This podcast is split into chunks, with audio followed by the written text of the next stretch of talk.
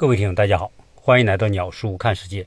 再过四天就是二零二四年的春节，在这个春节即将到来的时刻，我想跟我所有的听友，从二零一七年开始，不管现在还在听我，或者没在听我，或者曾经听过我节目的所有的听友，道一声节日快乐。八年来，借由鸟叔看世界这个极其草根的音频节目。我认识了来自全国各地的听友，这个世界的形成和发展都来自于因果的互动。因为我做了这档节目，借助于移动互联网，它竟然可以延展到全世界。所以在我的听友当中，大部分是国内的听友，特别是中国沿海地区的听友居多，其次是在北美地区的听友，东南亚、澳大利亚，甚至还有一些欧洲的听友。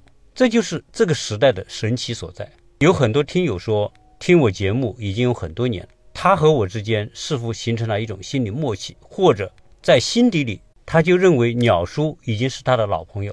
所以，每当有这样的听友跟我建立联系，我就充满一种幸福感。虽然做这种节目只是志在分享，看起来我付出了大量的时间和精力，但是能收获来自全世界各地的听友。从某个角度来说，也在体现我自身的一种价值。虽然这种价值和那些做自媒体的大 V 不能比，但好歹它也形成了以我这个节目为纽带的一种小小的生态。一档节目能够持续八年的其实不多。早期和我差不多时间一起做音频节目的，现在很多都已经不做了，因为他们可能觉得付出那么多的精力和时间。又没有什么回报，所以这种持续的动力就不在了。而我做这个节目本身不在于通过节目本身去获得直接的回报，能够通过节目找到同频的人，找到大家彼此可以相互分享、沟通和探讨的人，这是一种比直接回报更有意义、更有持续动力的精神回报。所以最近我在做鸟叔修行路上的同行者。相关内容的时候，我建了一个群，结果我发出这个群的二维码，第二天这个群就有将近两百位的粉丝加入。大家对于我所提议的，在当今这样一个环境当中，如何平衡物质追求和精神追求的关系，如何从我们内心去追求到人生的圆满，引发了很多的共鸣。所以，我最近的这些节目都会和这个话题或多或少会有关联。佛家经常会说“苦海无边，回头是岸”，这句话听起来特别像一句大道理，但我更觉得它像是一个理解人生现实问题的一种思维模式，或者说是一种工具。基督教的圣经里面也有过相关的描述，就是说在芸芸众生当中，每一个阶段我们都要过一些门槛，但是对于绝大多数的人，在选择是进一个宽的门还是进一个窄的门的时候，绝大多数的人都会选择宽的门，而不会选择窄的门，因为人们总会认为大多数人都选择的那个门可能是相对正确的门，而那个窄门走的人少，因而选择的人也会更少。而圣经告诉大家，在属灵的道路上，只有走窄门得救的机会才多，走宽门大概率。不会得救。我们回到当今的现实，可以看得到，对物质利益的追求成为改革开放几十年来的一个主旋律。先是要当万元户，后来要当几十万元户，再往后来就是千万和和亿万财富，以至于到最后，这个社会只用财富指标来衡量一个人的成功与否，衡量一个人的地位。衡量一个人活着的价值，因为财富指标太容易显现出来。你住什么样的房子，开什么样的车子，穿什么样的衣服，背什么样的包包，这些一目了然。因而，我们的人生的目标和脚步就和这些外化的财富指标紧紧相连，从而造就了极致的功利思维、功利行为和功利社会现象。今天，这种功利到了无以复加的程度，以至于我们的学校。和教育系统都被彻底的功利化。本来家长把小孩送到学校是学文化、学知识的，在这种功利的大背景之下，学校和教育本身也异化成了追求财富的途径和手段。我们的孩子送到学校，从小学到高中毕业到大学，整个过程追求的都是一个结果，而反而忽略了成长最需要的那个过程。我们今天动不动就说这个社会非常的内卷，卷卷在哪？卷就卷在大家都在追求那个结果，为了达到这个结果，可以不择手段。我再来聊聊现在的学校教育。为什么我现在经常会跟我身边的一些朋友或者家里人告诉大家，现在教育的现实，在功利主导了当今社会思潮的环境之下，小学、中学、高中围绕着就是一个成绩目标的追求。为了达成那样的成绩目标，我们的孩子在学校大量的时间都在刷题，都在训练答题的技巧。都在追求一个亮丽的分数，但是大家想一想，这十几年的学校的教育，如果都在追求这个成绩的目标，小孩子们的心智就被彻底的扭曲。我们人送孩子进学校，是要让他在学校学习的过程当中，首先培养一个正确的思维观、价值观，从而形成影响这个孩子一生行为选择的能力，而要让小孩。形成一个健康的心理和思维，是不能够用成绩这样的内卷方式去要求他们的。我曾经跟大家分享过，教育的本质是在一个良好而合适的环境当中，点燃小孩子内心的那个热情，让他们去发现他们喜爱的和他们愿意投入精力去自我钻研的事情。只有小孩由内而外寻找到自己喜欢的目标。他的精力，他的能力，才能够以正确的方式发挥出来。凡是孩子们自己喜欢、热爱的内容，他们学起来不会累。他们在学的过程当中，脑力和智力会得到强大的刺激，才可能慢慢形成他自己的思维方式、思维体系和分析判断的能力。这也是很多教育学家们经常说的所谓内驱力。而反观我们现在的教育，有多少？孩子的学习是以内驱的方式来推动的，绝大部分的孩子是在家庭、学校和社会的攀比压力之下去做他们不想做而又不得不去做的事情。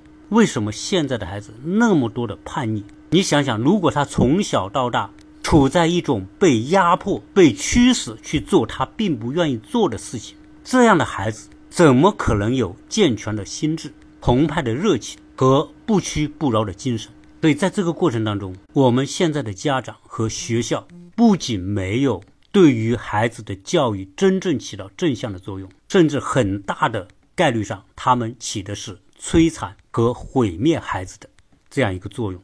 对于孩子的成长和教育，我们看到学校压迫家长，家长压迫孩子去做那么多的作业，刷那么多的题，违背了孩子成长最基本的逻辑。在小孩阶段，他们的天性是最可宝贵的。家庭和学校尽可能多的是提供环境、提供条件，去帮孩子找到他热爱的事情，形成他自我驱动去探索这个大千世界。所以，马斯克经常抨击当代的教育是一种荒唐的、落后的模式。凭什么相同年纪的人安排同一个班去学同样的内容？而在他看来，学校教育的一切的出发点都是小孩的兴趣，找到小孩的兴趣，把有共同兴趣的人组织在一起，哪怕他们的年纪有较大的差别。每个小孩的内心世界都有一份好奇，而这份好奇就是他们心中的那个小火苗。家长和学校要的是维护好这颗小火苗，为这颗火苗的燃烧创造条件，给他输送氧气。所以，国外有很多的明智的家长非常重视孩子的阅读，重视孩子的动手能力、融入大自然的能力。因为孩子心中的那颗小火苗是需要去燃烧东西的，而这些要燃烧的东西，就是他平时阅读所获得的知识，他和自然接触所观察到的事情，他们在好奇的驱动下去自我动手的能力。我们要添加的是这种。可以帮助这个小火苗燃烧的各种材质。我经常在我的节目当中会聊到埃隆·马斯克。马斯克他自身的成长就是按照这种逻辑来的。他在学校的时候特别是在中小学，其实，在老师和同学眼中都算不上是一个优秀的学生。人们经常觉得他只是一个书呆子，而且经常遭受到学校的霸凌。马斯克小的时候最爱做的东西就是阅读，大量的阅读，甚至连大英百科全书都看得滚瓜烂熟。他的外公、他的妈妈和他的父亲经常会带他们周游各地。虽然小时候他的家庭环境并不好，父母离婚，但是他对这个世界好奇的火苗一直在燃烧。今天他造火箭，他做太阳能和火星殖民的梦想，都源自于小时候所阅读的科幻的那些内容。当然，人们可能会说。埃隆·马斯克在全世界只有一个，也不是可以复制的。虽然马斯克不可复制，但是关于孩子的教育的路径和模式，我觉得非常值得我们的家长和学校，包括整个社会去反省。教育的使命应该培养一代一代的年轻人有正向的价值观和人生观。当今天我们这个社会成功的将我们几代人以追求功利。为目标之后，我们就能看到，今天我们的社会表面的财富越来越丰富，但是我们的焦虑指数也与日俱增。我们记得我们小时候，每个家庭孩子都多，而收入都很有限，那个时候所过的生活只能用短缺和贫乏来形容。所以小时候我们特别盼望过年，因为只有过年才能够吃平时吃不到的东西。穿上平时穿不到的新衣服，甚至能够买上平时不可能买的玩具。所以在我们那个年代，过年就是每一年当中的盛典。过年的那种仪式感、那种盼望和幸福感，在那个年代溢于言表。而我们回头看看今天，过年越来越变得成为一种形式，在过年面前，我们每个人都麻木了。以前的春晚，大家翘首以待，而现在的春晚，我可以说。几乎没有人认真的去看完它，因为现在的生活水平提高了，娱乐的内容也极大的丰富，可以说现在过年和平时没有任何的区别，因此过年也就不再有过年的感觉了。回想到小时候连粮食都不够，要用红薯来填肚子的时候，大家对粮食有一种莫名的珍惜，而今天我们看到全中国是世界上粮食浪费最大的国家。我们每年所浪费的粮食足以养活数亿人。我们现在出去吃饭，特别是一些商务应酬，动不动一桌饭几千块、上万块。而对于那些平时真的吃几千万、上万块钱一餐的人来说，任何食物其实都提不起他们的兴致。就是我们这些普通人出去吃饭，都会看到大量的剩饭剩菜浪费在那里，包括现在。我们在家庭的饭桌上，同样会形成大量的浪费。对于这种浪费，我们无动于衷，甚至在某些场合之下所形成的“如果不浪费就没面子”的这样一种极其变态的价值观。很多人请朋友吃饭，点一大桌子的菜，因为他们会觉得，如果点菜点少了没面子，不够吃没面子，菜的品种不高级没面子，吃饭的仪式感不够没面子。去个普通餐厅吃饭没面子，其实这一切的背后都是功利的思想在主导。所以，功利社会和功利的环境所培养出来的这些奇怪的行为和面子文化，其实满足的是这个社会所需要的虚荣心。有时候我们去住一些非常高级的酒店，我非常喜欢去观察在这些酒店当中的人们的行为。在国外的一些高级酒店，有很多老外在吃自助早餐的时候吃的极其简单，往往到最后他们会用面包把盘子里的汤汁全部吸干净吃掉。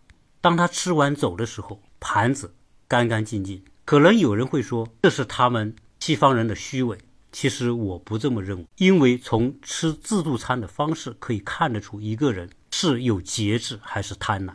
有些人知道他要吃多少，因此他拿多少，这叫节制。我们会看到很多人去吃自助餐，反正放开肚皮吃，放开手去拿，因此在自己的桌上会堆得像小山一样的食物。真正其实我们现在每个人能吃的容量都有限，吃着吃着就饱了，然后剩下一大堆的食物放在桌上，最后就把它倒掉。我们今天如何来理解“苦海无边，回头是岸”这句话？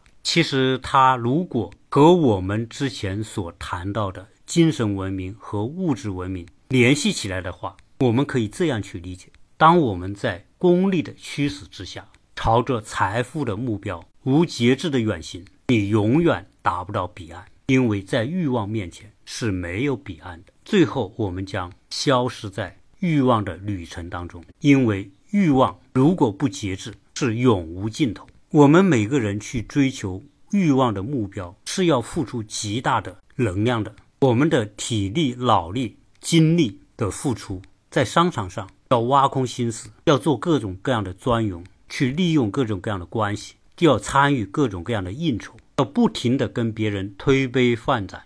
特别是在中国，那些揽工程的、做项目的，很多人。都成为大老板，有很多的钱，但是当他们一旦踏入这样的商海，他的利益和别人的利益就交织在一起。有的时候，你成为整个利益体系的一部分的时候，有可能你就变得身不由己。当你想停都停不下来，因为你想停的时候，别人不想停，而你和别人在利益上是相互驱动、相互链接的。你想停，有可能就挡了别人的财路，别人不会让。别人会要你继续将这个财富追逐的游戏进行下去，所以很多人在上海，别看他们是多大的老板，很多时候做很多事情都是身不由己。所以，当我们在茫茫的生意场上不断打拼的这个过程，达到一个目标，又追求一个更高的目标，到了最后会变得心生惧疲，但是想收想停又停不了。都说人往高处走。当很多人的生意做到很成功，当他成功的构建了一个社会资源体系的时候，一个目标实现的后面是另外一个更有吸引力的目标在等着他，没完没了。最后他们可能赚很多的钱。而对于一个人来说，他真正的需求是极其有限的。我们的肚皮只有这么大，一餐只能吃这么多。就算每天吃山珍海味、鱼翅燕窝，也只能吃那么多。何况现在。生活极大丰富的时候，我们平时所摄取的能量就过剩，再去吃那些所谓高营养的东西，它已经成为我们健康的反面，对我们的健康没有好处，只有坏处。不管你买了多少房子，其实我们每个晚上只能睡在一张床上。所以，当今我们这个欲望膨胀的时代，有两个东西我们要清醒的认识：不管你多么的富有。有多高的地位，其实你一天也只有二十四小时。而由于你太成功，可能有太多的社会应酬，从而使得这二十四小时真正为你自己过的时间可能越来越少。同时，我们每个人的人生就那么三万多天，真正有质量的生命很少超过九十岁。所以，我们会面临一个问题：有限的时间、有限的生命和无限的欲望。和目标之间如何去达成一个平衡？也就是说，当你划着事业的小船驶向茫茫的财富追求的大海的时候，有限的时间和生命决定了我们的欲望目标必须是有限的。什么时候回头？这最能体现一个人是否具有智慧。而这个回头是什么？是从对物质的追求转向对自身心灵。和精神的回归，其实这如同一颗射出去的炮弹所构成的抛物线。这个炮弹射出的前半段是上升的，而当它过了那个顶点之后，一定是下降的。每个人都会有从上升到下降的那个转折点。人们经常问的那个问题：人生的意义到底是什么？我想，人生的意义就是要能够画出一个圆。我们年轻的时候。追求显性的、看得到的财富的目标，当过了人生最鼎盛的时候，要懂得从对物质的追求回归到对精神的追求。对物质财富的追求是显性的，是别人可以看得到的；但是对于精神和心灵的追求是隐藏的，别人看不到，只有我们内心能感受到的。所以，向外追求的苦海无边的那个过程。更多的是身外的目标、身外的财富，来彰显我们人生的奋斗的价值和尺度。而人生要圆满，一定要回归到人生的那个始点，回归到纯净的、喜悦的内心世界。我们经常说，刚出生的婴儿为什么让人喜欢？因为婴儿的内心是纯真的，为他们的笑容是最能感化人的，发自天性的那种信息的传递，可以温暖每个人。回头是岸。就是要回到我们心灵的那个彼岸，去完成我们精神世界的那个追求。苦海无边和回头是岸是两件方向完全相反的事情。如果你追求苦海无边，就不会有回头是岸。你只有回头是岸，苦海才会结束。所以，苦海是给我们一个开悟的机会。如果在苦海当中能够开悟，可能人生的小船就会驶向。我们精神世界的可以让我们获得幸福感的那个目标，所以在鸟叔修行同行群当中，我希望大家更多的可以去分享这个领域的话题。人生最重要的基石是认识自己，是自知而知明。有志于一起参与修行的朋友。希望大家彼此成为对方的一面镜子。有人在我们这个修行群里面喜欢跟别人去争辩，当你争辩的想法一起的时候，就跟别人形成冲突。当冲突出现的时候，其实就是在传递一个信号，知道我们要适可而止了。现在很多人参与炒股，然后由于形势不好，在股市当中可能损失也很大，连同见多识广的老胡在参与股市当中，同样的。低估了股市是个苦海无边的过程，在炒股的过程当中，你拿出钱来很容易，你买上某只股票也很容易。当股票不停的上涨的时候，你会无限的欢喜。而在股市当中，不能赚到钱，最重要的因素是我们知道什么时候进入股市，但是我们不知道什么时候该从股市当中出来。也就是说，我们都会买股，但是我们未必。真的能够卖股？中国的股市之所以如此的糟糕，就是因为股市所建立的那一套机制，极大的利用了我们国人贪婪的内心、投机的内心。就像很多人去赌场，往往一开始赌场可能会让你赚到一些钱，很多人在赚到之后，就对自己无比的自信，认为自己是赌神。无所不能，能够看透一切，而赌场的机制就是要激发你的这种盲目、自信、狂妄。上帝要让你灭亡，必先让你疯狂。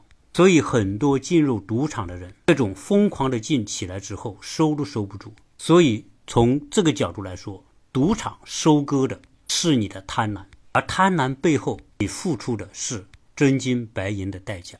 如果你进赌场，你赚了一点就出来。你是赌场的赢家，而在这里面最需要的是一份冷静和和理智。我们经常说，这个世界上有天使和魔鬼，其实天使和魔鬼同时住在我们心里。天使把你向上牵引，要升向高空；而魔鬼会把你向下拉扯，要坠入地狱。我相信，在这两个方向当中，下地狱的一定多过上天堂，因为魔鬼。最懂得利用人性贪婪的那一面。对于一个人来说，只要不自律、不自我约束，自然的就会倒向贪婪那一边。而带翅膀的天使要帮人升向天空，他要不停的扇动翅膀来产生向上的力。只要稍微松懈，我们就会掉下去。而今天我们所聊到的修行，就是一个扇动翅膀向上的过程。如果你要能够跟天使同时，上升，你必须抛掉内心根深蒂固的欲望和贪婪。没有欲望和贪婪的牵绊，才有可能脱离苦海，最后达成回头是岸的人生圆满。在接下来，我会跟大家分享一些话题，就是我们经常会说，美国是一个诚信社会。那么，美国的诚信，它的诚信体系是怎么来的？基于什么样一种逻辑？美国诚信的后边到底隐藏着多少的罪恶和黑暗？所以，有时候魔鬼他会以天使的面目出现在世人面前。今天，在美国，很多人都有大量的信用卡。美国的诚信社会、诚信制度，最根本的就是建立在你要信用透支的前提之上。你要用信用卡去消费。然后要及时把钱还到信用卡。这也是我们经常所说的透支未来。那我们为什么要透支未来？是谁让我们透支未来？这透支未来的后面是怎么样一个可怕的体系？欢迎大家关注鸟叔看世界，添加鸟叔微信幺八六零七三幺八二零零。未来我将跟大家揭示美国所谓的诚信社会，表面上看起来无限的美好，而以这种表面的美好并行的是一种不容易被人们发现的罪恶。